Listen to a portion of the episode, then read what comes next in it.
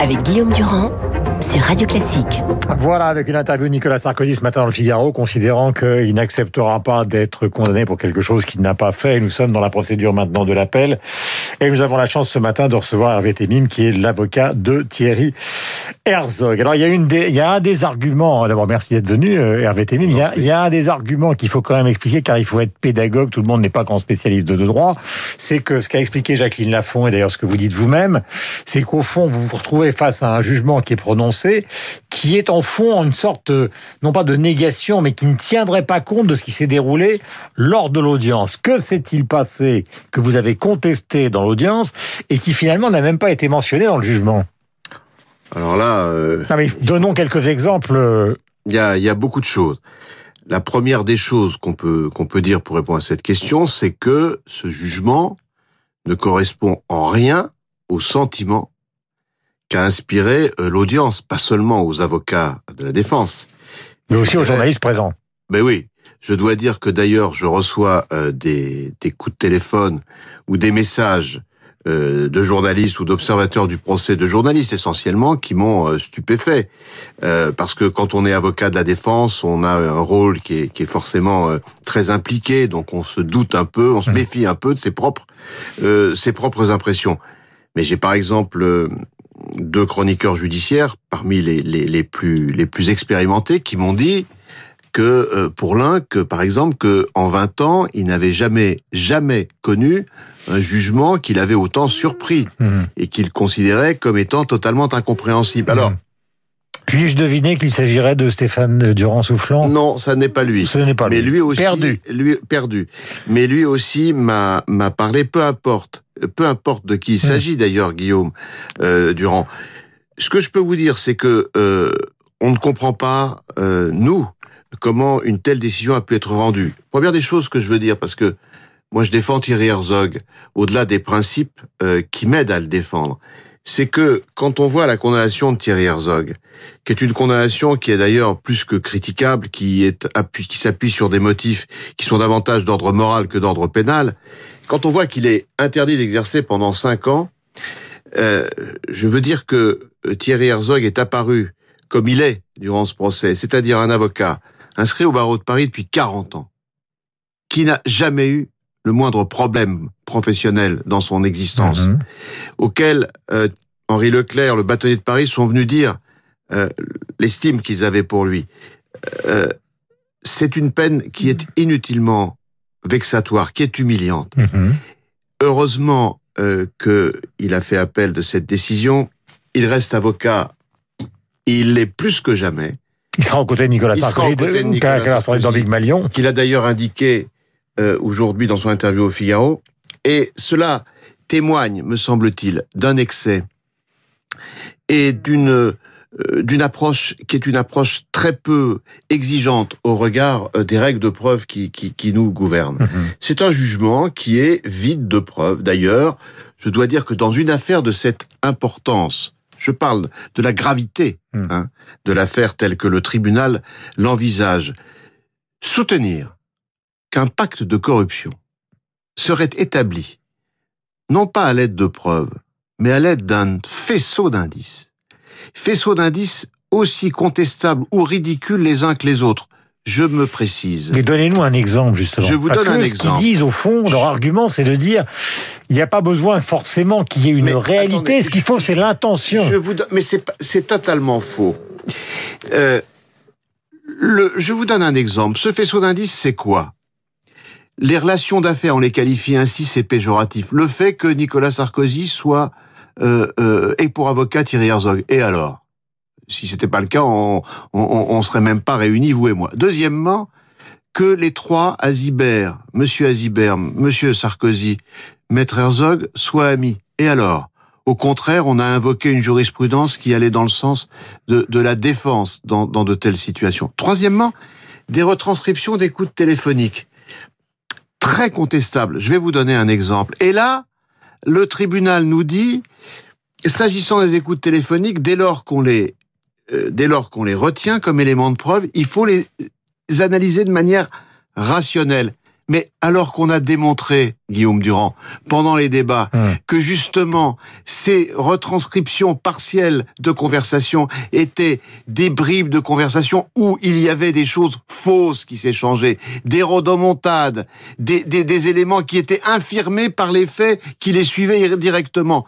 En fait, tout, tout, tout, tout repose Mhm. sur des écoutes téléphoniques partielles qui ne sont pas du tout, selon nous, susceptibles de pouvoir asseoir une condamnation et qui sont tous sauf rationnels. Je je voudrais qu'on écoute Jean-François Bonner, qui est procureur national financier. Il était sur RTL. Il est venu, donc, euh, vous le savez, à l'audience à la conclusion. Et voici ce qu'il a dit. Le parquet national financier, dans la conduite de cette affaire, a montré que le, parquet, les magistrats du, du parquet, sont en situation d'indépendance et en capacité d'être indépendants. On nous a dit, ce dossier est vide. Je rappellerai que le, parquet, à l'audience, a requis pendant cinq heures. Cinq heures de démonstration qui se sont soldées aujourd'hui par un jugement qui fait 254 pages. Voilà, 254 pages, ce qui veut dire qu'il intègre d'ailleurs le rappel des faits ainsi Oui. que justement les conclusions. Monsieur Durand, le parquet aurait requis 50 heures. Le jugement comporterait 2540 pages, ce serait pareil. Ce jugement, il existe, il est très important, hein. Je dis pas que ça n'est rien, mais on a le droit de le contester, on le conteste. Hmm. Et pendant ces 5 heures, pendant ces 5 heures, vous voulez que je vous dise ce que le parquet a requis, par exemple?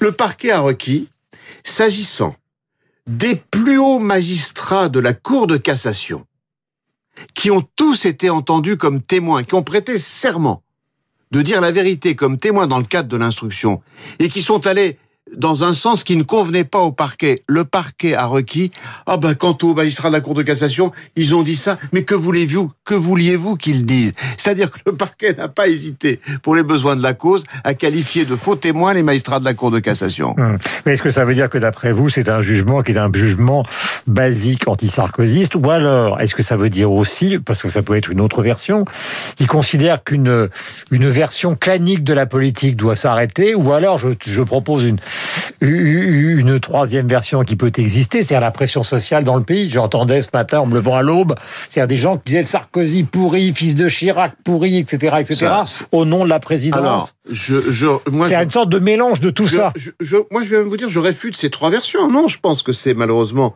euh, tout à fait malheureusement. C'est différent. C'est, c'est.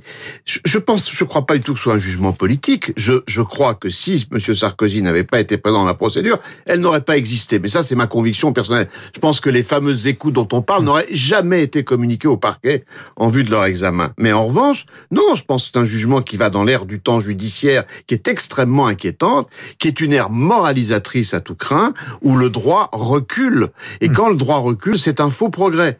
Voilà ce que je crois. Je crois par ailleurs que euh, effectivement, euh, il y a eu euh, une, une atmosphère délétère autour de cette audience. Peut-être que nous n'en avons pas été assez conscients, car vous vous souvenez, c'est pour ça que Monsieur Bonner dit à juste titre que le parquet euh, national financier a été indépendant. Ça, c'est- concomitant au fait que Éric Dupont-Moretti, garde des sceaux, accueilli avec autant d'amour que vous le savez par les magistrats, et diligenté une enquête euh, administrative, et, et, et, et- les syndicats de magistrats ont, ont émis cette enquête en relation avec cette affaire pour dire qu'ils voulaient museler la justice, enfin un truc de fou, parce que Mhm. ça n'a aucun sens. Mais quand je regarde dans le point, par exemple, la déclaration du garde des Sceaux qui présente donc les grandes lignes d'un Oui. large projet de loi de réforme de la justice, c'est quelque chose qui vous touche au cœur euh, directement puisque vous êtes avocat, l'un des plus célèbres. Le garde des Sceaux veut par ailleurs mieux protéger le secret professionnel des avocats en l'inscrivant dans la procédure pénale. Mais il a raison. Euh, moi, c'est une euh, marotte personnelle depuis des décennies, car je suis plutôt jeune. Euh, oui, le secret professionnel, il est, il est extraordinairement en danger. Certains disent qu'il est mort. D'autres, comme moi, pensent que c'est un, c'est un mort vivant. Il faut le protéger davantage. Euh, il faut même d'ailleurs, à mon avis, le protéger mieux que ce qu'on a, nous, soutenu dans une commission qui précède les Mhm. propositions euh, du garde des Sceaux. Car, par exemple, je vous explique ce qui s'est passé. Vous voulez que je sois concret? Je le suis. Euh, Qu'un avocat euh, ne soit pas au-dessus des lois, c'est une évidence. Il manquerait plus que ça. Les avocats sont des justiciables comme les autres. Mhm. Si je suis soupçonné de participer à un trafic de drogue ou à une escroquerie, je n'ai droit à aucune espèce euh, de droit complémentaire supplémentaire. En revanche, si je vous défends, si je défends quelqu'un, le secret professionnel protège la relation entre euh, mon client et moi. Mhm. Il ne le protège pas dans l'intérêt du client, puisque vous ne pouvez pas m'en délier. Il ne le protège pas dans mon intérêt, puisque moi j'y suis tenu, c'est une obligation. Il le protège dans l'intérêt supérieur de la justice. Mhm. C'est une certitude. c'est bon. Là, qu'est-ce qui se passe? Si je suis placé sur écoute parce qu'on me suspecte, il n'y a rien à dire. Mais je suis pas placé sur écoute. Thierry Herzog n'est pas placé sur écoute. C'est le président Sarkozy qui est placé sur écoute. Et qui est le président Sarkozy par rapport à Thierry Herzog? C'est son client. Et tout le monde le sait. Et Thierry Herzog est l'avocat de Monsieur Sarkozy dans une affaire dite libyenne, Mhm. où il est suspecté, où le juge Tournaire le place sur écoute. Mm. Et quand Monsieur Sarkozy parle à Thierry Herzog au téléphone, on écoute toutes ces conversations. Mm. Et ça, c'est tout à fait anormal, Mhm. car on a Mais est-ce que démontré... c'est pas la ligne Bismuth qui a fait basculer Mais la ligne Bismuth... qu'ils se sont dit, ils veulent nous avoir, donc on va essayer. Guillaume Durand, la ligne Bismuth, c'est après. La ligne Bismuth, c'est après. Et de toute façon, la ligne Bismuth, si vous voulez, pourquoi elle a, utilisé, elle a été utilisée? Évidemment, la force symbolique de ce procès, d'ailleurs, c'est la ligne Bismuth. Elle a été utilisée pour une raison toute simple, euh, Guillaume Durand, c'est que euh, Thierry Herzog a souhaité, et il a eu raison, ne pas euh, s'exposer au fait que ces conversations avec le président Sarkozy soient entendues. Hmm. Mais aujourd'hui, nous faisons tous Bah, la WhatsApp. même chose. Ben oui. Est-ce que vous croyez que je parle aux clients euh, qui sont les plus exposés dans les procédures autrement que sur WhatsApp ou Signal, etc. Et les magistrats, ils font exactement la même chose et ils ont raison. Hum. Et je vais vous dire une chose. Le secret professionnel, il est essentiel, pas seulement pour nous. Pour tous, moi je veux pas savoir ce que se disent les magistrats entre eux. Je veux pas savoir même ce que dit un magistrat du parquet, un, un- un juge d'instruction. Ça ne m'intéresse pas. Ils ont droit aussi à leur secret. Monsieur Bonner a le droit de penser ce qu'il veut sans que moi je le sache. Monsieur Bonner peut discuter avec tous ses substituts sans que moi. Évidemment, c'est c'est- c'est fondamental. Et là, dans cette affaire, c'est pour ça que euh, le président Sarkozy a dit qu'il irait jusqu'au bout. Moi, j'espère qu'on n'aura pas besoin d'aller jusqu'à la justice européenne. Mais évidemment qu'on se battra jusqu'au bout sur ce principe fondamental. Car le tribunal, d'ailleurs, a accepté de se livrer à une, à une analyse de ce qu'on appelle la légalité, non pas la validité, mais la légalité de ses écoutes, mais l'a fait d'une manière qui est absolument pas rigoureuse, car contrairement à ce qu'il dit, il n'a pas fait ce qu'il aurait dû faire, c'est-à-dire qu'il ne les a pas examinées intrinsèquement, ces écoutes, mais les unes par rapport aux autres, ce qui est prohibé par la jurisprudence de la Chambre criminelle. Euh, vous avez écrit un livre sur le secret, justement, chez Gallimard avec Marie-Laure Delorme. Vous savez que, au fond, euh, il y a deux types de réactions et on terminera comme ça ce matin. Alors, vous, votre vocation, c'est faire de la politique, mais au fond, on voit bien ce qui se passe. Les gens de gauche et une partie de la République en marche, ils, au fond, il y a un appel, donc ils pourront s'expliquer en appel. Ils n'ont pas à contester le jugement tel qu'il a existé. On ne commande pas un jugement.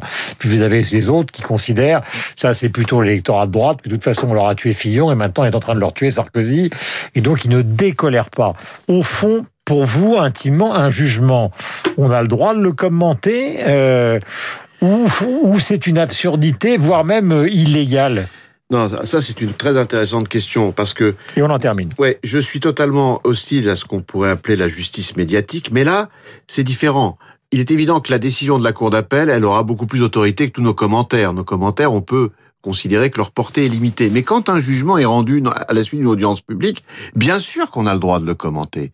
On a le droit de le commenter, à mon avis. Tout le monde a le droit de le commenter. Et d'ailleurs, tout le monde le commente. Et on a le devoir de le commenter. On n'est pas obligé de le faire publiquement. Je pourrais ne pas venir chez vous, mais on a le devoir, en tout cas, d'en penser quelque chose et de le commenter quand on est concerné. Au nom de quoi, en tout cas, je parle de nous, les avocats, au nom de quoi nous n'aurions pas le droit de commenter une décision qui nous paraît injuste. Mm. Mais en revanche, les auditeurs, les téléspectateurs, le public, il est adulte et responsable.